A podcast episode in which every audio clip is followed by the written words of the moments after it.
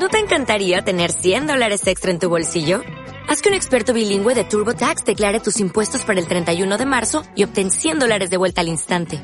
Porque no importa cuáles hayan sido tus logros del año pasado, TurboTax hace que cuenten. Obtén 100 dólares de vuelta y tus impuestos con 100% de precisión. Solo con Intuit TurboTax. Debes declarar para el 31 de marzo. Crédito solo aplicable al costo de la presentación federal con TurboTax Full Service. Oferta sujeta a cambios o cancelación en cualquier momento.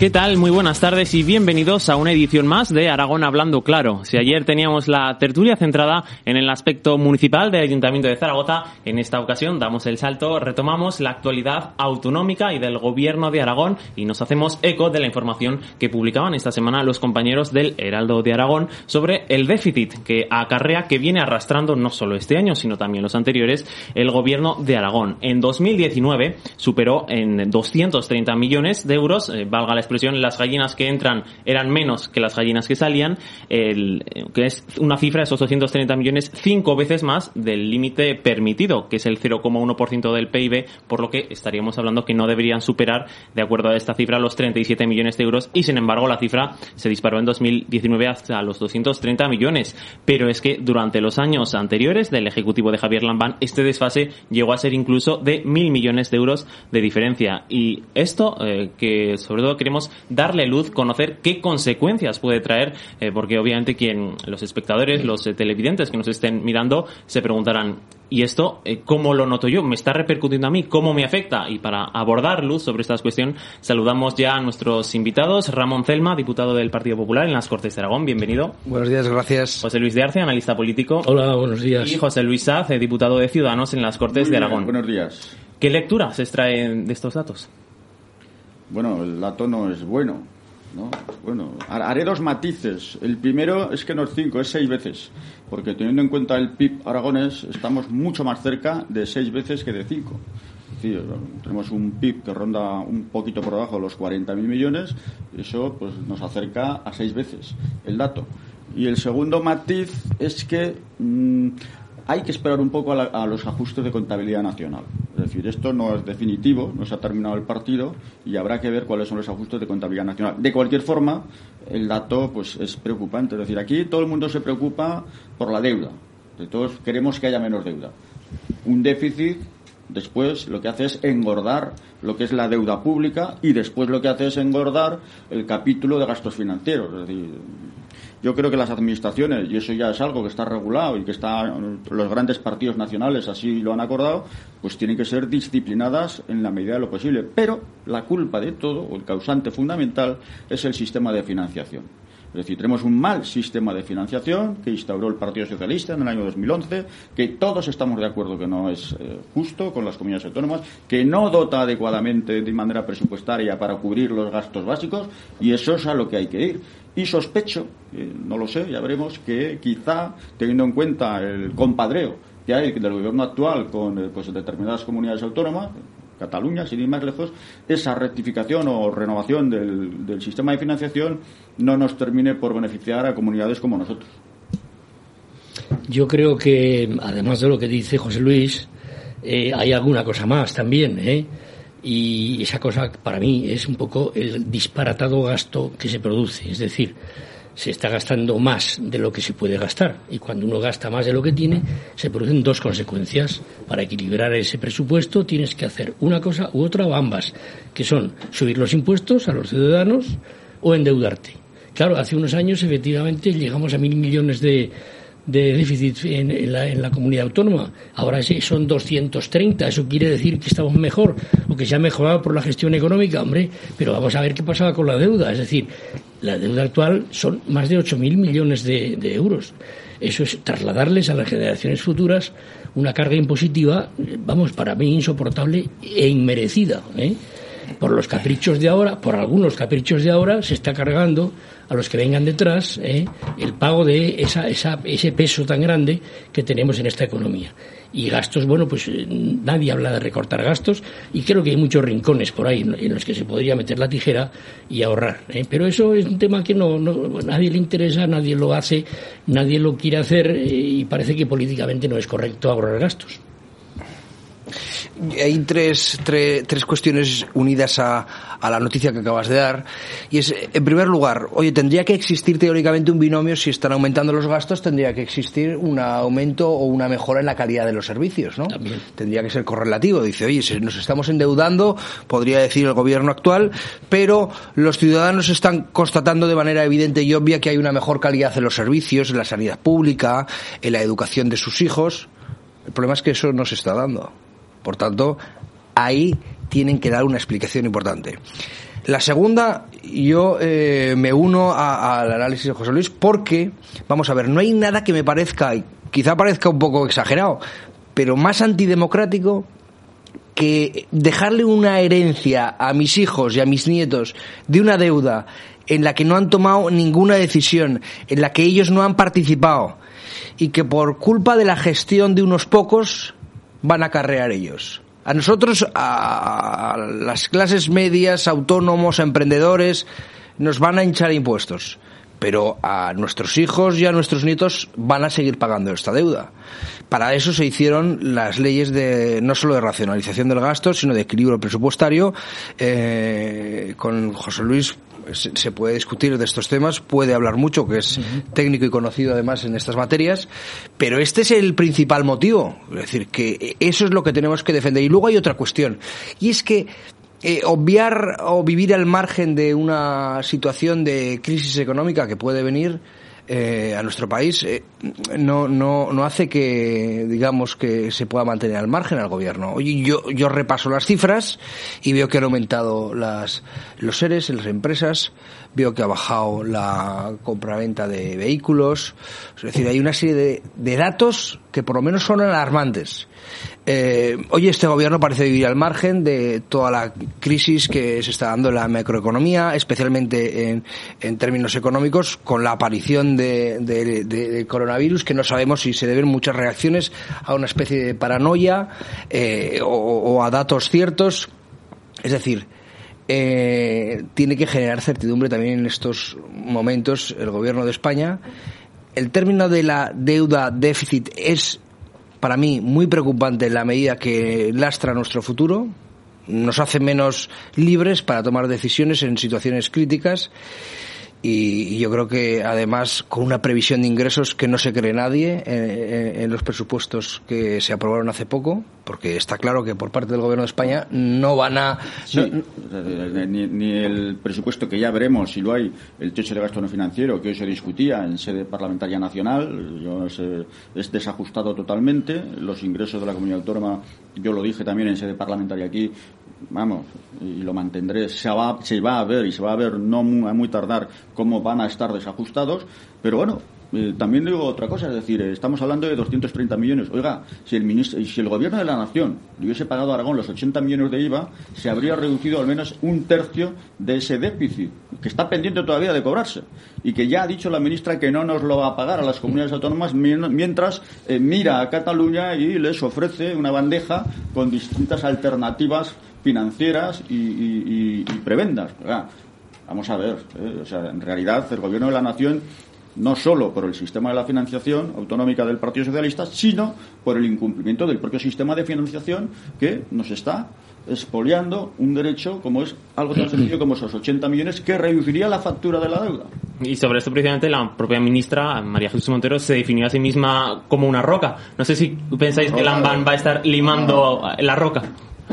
De todos modos, yo, yo pienso que de alguna manera en este país se está montando una especie de gran burbuja, gigantesca burbuja, con respecto al tema de, lo, de la deuda y de la escasez en el fondo de dinero. Ayer hubo un gesto, un dato, eh, que demuestra que el gobierno, en el fondo, sabe que no tiene fondos, que no tiene dinero para muchas cosas y tiene que decir que no a algunas cuestiones. Por ejemplo, ayer, como todos sabéis, se manifestó la Guardia Civil, la Policía Nacional, reclamando esa famosa promesa incumplida de la equiparación salarial con las mm, comunidades autónomas que están pagando mucho más que a los cuerpos que eh, ejercen una función similar, ¿no?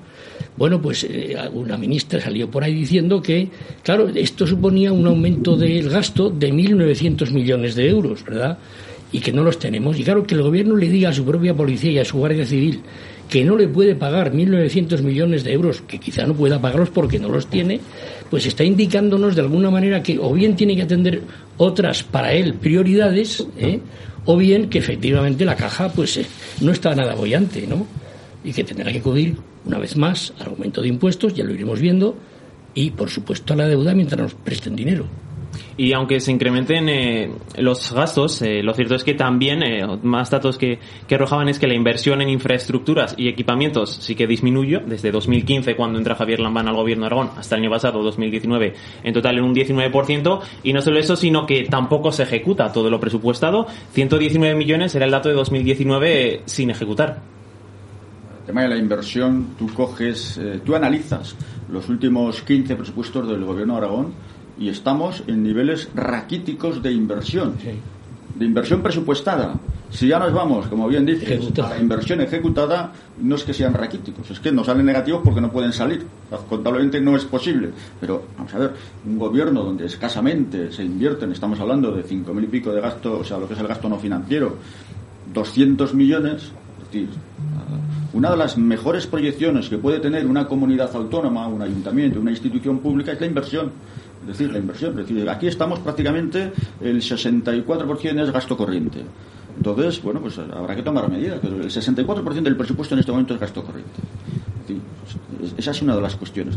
Por tanto, es decir, no hay que ser alarmista porque es muy complicado cuadrar las cuentas, pero los modelos llevan, un determinado modelo lleva unas consecuencias y otro modelo lleva a otras consecuencias.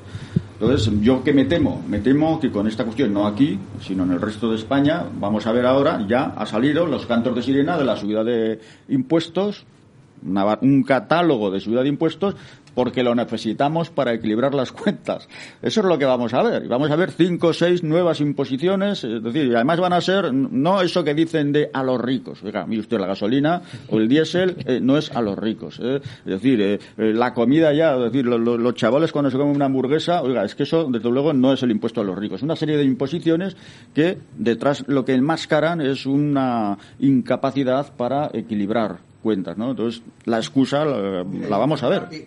hablando además de impuestos y de y, yo creo que en muchos casos además hay cierta obsesión de ingeniería social con algunas medidas, porque yo el otro día, eh, pues entre otras cosas, denunciaba una serie de ajustes que están impulsándose en el sector primario, además en una situación de crisis, ¿no?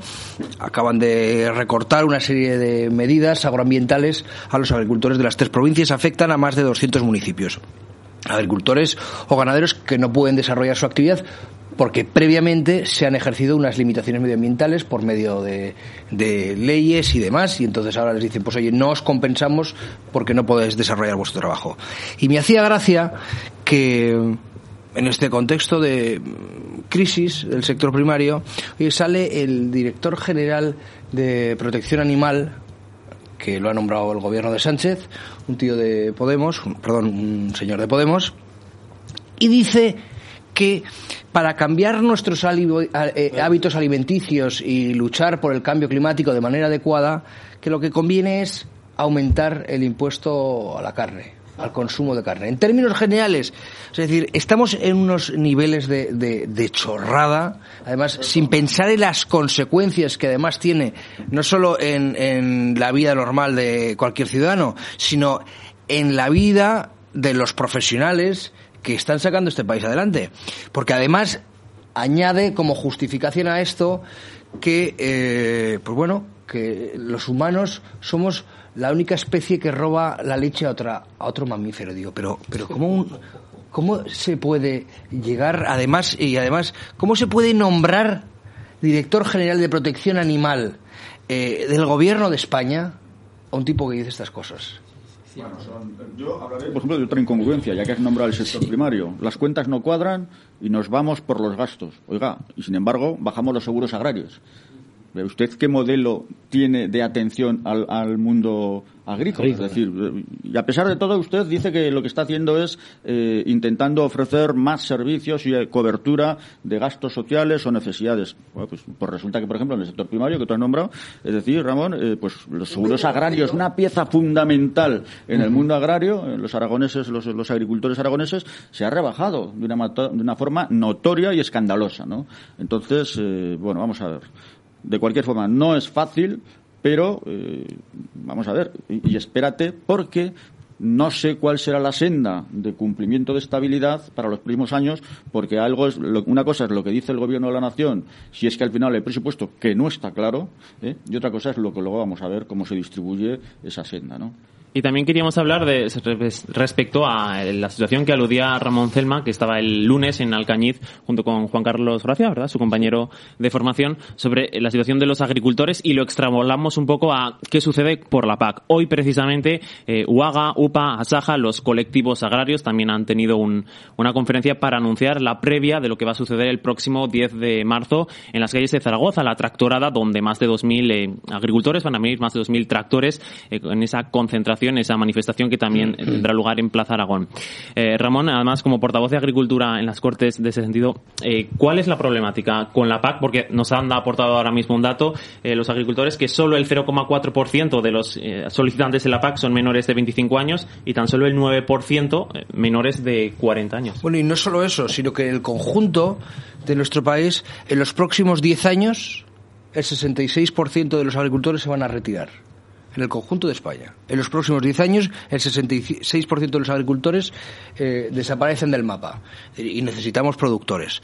Hay muchos problemas. Es decir, como en todas las crisis, se van acumulando los problemas y hay algún hecho concreto que es el que hace que se visualice o que eh, se manifieste de manera clara la crisis. Y en el sector primario ahora eh, viene un año muy intenso, pues porque se está negociando el presupuesto de la política agraria común, eh, el modo de distribuir las ayudas de la política agraria común y el origen de partida es de un recorte del 14%. En la política agraria común que hay que recordar dos cosas. Primero, que no es una ayuda propiamente para agricultores, sino para los consumidores, para que puedan acceder a productos de calidad eh, a un precio razonable, sostenible. Segundo, que se entiende que estamos hablando de un sector estratégico no solo en España, sino a nivel de la Unión Europea, porque eh, en la medida en la que tengamos nosotros capacidad de no acudir a países o a continentes terceros, no depender de ellos en recursos naturales de estas características, pues nos hace más fuertes, ¿no? Y en esa línea se unen, esto es lo, digamos, el, el debate gordiano, pero hay otros problemas, como se sabe que es el de los precios, eh, 15, 20 años en productos como el cereal, determinadas frutas, que se mantiene el mismo precio de venta y sin embargo los costos de producción, costes laborales evidentemente están subiendo. Hay un dato a tener en cuenta, otro dato que ha hecho que explote, eh, digamos, esta crisis. Oye, en medio de estas circunstancias de precios, el gobierno ha decidido aumentar los costes laborales para la contratación en el sector primario un 50%. Entonces, aquí ni los agricultores ni yo como responsable en materia de agricultura del Partido Popular de Aragón nos oponemos a aumentar los sueldos a nadie. Lo que hay que replantearse es bajar los costes laborales. Los costes laborales. Eh, es decir, toda la aportación que se hace. No, no, seguridad social. son también el salario. ¿no? Sí, no, no, pero, pero, pero sabes que hay un, margen, hay un margen, es decir, que, que el 33% de, del salario neto que recibe eh, cualquier trabajador Además hay que añadir un 33% que no van directamente al trabajador. Ahí es donde hay que poner, ahí es donde hay que poner el acento. Igual que en determinadas bonificaciones, en la rebaja, por ejemplo, de los módulos del IRPF, la estimación objetiva de agricultores y ganaderos, que viven en determinadas zonas que se han visto afectados, por ejemplo, por la tormenta Gloria, y el gobierno no los ha tenido en cuenta para bajar eh, los módulos del IRPF. Es decir, son muchas cosas concretas las que hacen que sea muy justo que se estén reivindicando, quejando y manifestando los agricultores y además hay temas eh, estratégicos como es el de la política agraria común que afecta a los agricultores de manera individual y a España eh, en la medida que afecta a los intereses generales de nuestro país. Oye, yo creo que hay que también pensar en otra cosa. Si yo no recuerdo mal, en el año 59, 60, cuando el Banco Mundial hizo un informe sobre España y se puso en marcha los planes de desarrollo, la agricultura española suponía en su población activa un 33, 32% del total de la población activa, ¿no? Hoy día la población agrícola debe estar en torno al 4, si no me equivoco mucho, por ahí andará, ¿no? Claro, ¿qué ha ocurrido que ha habido semejante y tan brutal reducción en, en 60 años prácticamente, ¿no? Pues me pregunto, ¿se ha hecho unas reformas agrarias suficientemente importantes como para adecuar la población que va quedando a las dimensiones de las, de las fincas eh, tratables, eh, a los regadíos. O sea, yo creo que no, no ha ido en paralelo la disminución de la población de agrícola con las reformas estructurales del sector que quizá tendrían que haberse acometido y que todavía tendrán que acometerse probablemente, no sé lo que pensarás, pero creo que ahí también hay un camino a recorrer. Ahí eh, se está dando el cambio, la reforma está viniendo por parte de, de, los protagonistas, es decir, de los autónomos y de los titulares de las explotaciones agrarias. Se está avanzando en un camino de. Se sabe que para rentabilizar las explotaciones agrarias hoy en día eh, va muy unido al volumen, al volumen y también a la precisión, no solo en materia de riegos, de fertilizantes, en maquinaria, y hacia ahí está caminando el propio sector, sin ayuda de las administraciones públicas, pero porque son ellos los que saben que es la única forma sí, de rentabilizar sí, sí, el negocio. Sí, es decir, eh, ¿qué me preocupa de la PAC? La PAC, primero, la imagen que en estos momentos está dando España no va en la mejor posición de imagen a negociar con Europa. Es decir, hemos dado eh, el escándalo que está provocando eh, Zapatero, que va por medio mundo, avalando a una dictadura populista como es eh, Venezuela. Mala imagen, un expresidente la imagen que hemos dado con la recepción en territorio español que al final ha pasado eh, la vicepresidenta que es eh, una persona que tiene prohibido por su por su violación de los derechos humanos en Venezuela la, pisar suelo europeo. De la imagen que estamos dando un gobierno que ayer mismo nos enteramos que presentó una ley sobre la libertad sexual que tenía hasta faltas de ortografía es decir por no hablar de algunos contenidos. Es decir la imagen que España tiene no es suficientemente sólida para defender eh, con contundencia en Bruselas nuestro acuerdo. Bien, dos. Veremos, sí, veremos eh, cómo continúa esta situación. Lo seguiremos contando aquí también, por supuesto, en Eza de Aragón y la TeleTV, la situación de la PAC y esa tracturada convocada para el próximo 10 de marzo. Como siempre, muchas gracias por su asistencia a Ramón Celma, diputado del Partido Popular, José Luis de Arte, analista, y José Luis Saf, diputado de Ciudadanos. Y ustedes no se vayan, les invitamos a que continúen con nosotros. Volvemos en cinco minutos. Ahora les dejamos con un avance nacional.